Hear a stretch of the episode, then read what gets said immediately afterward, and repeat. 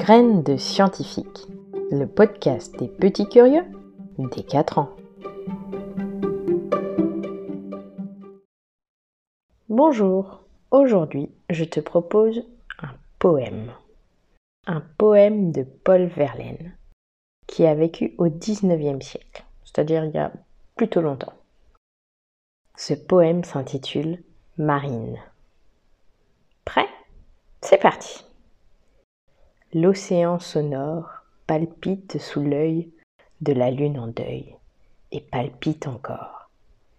Tandis qu'un éclair, brutal et sinistre, fend le ciel de bistre d'un long zigzag clair, et que chaque lame, en bond compulsif, le long des récifs, va, vient, lui et clame, et qu'au firmament, où l'ouragan erre, rugit le tonnerre formidablement.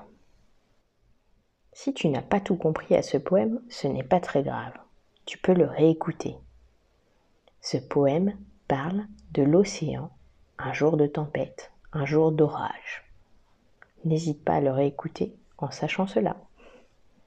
D'ailleurs, je vais te le relire une seconde fois.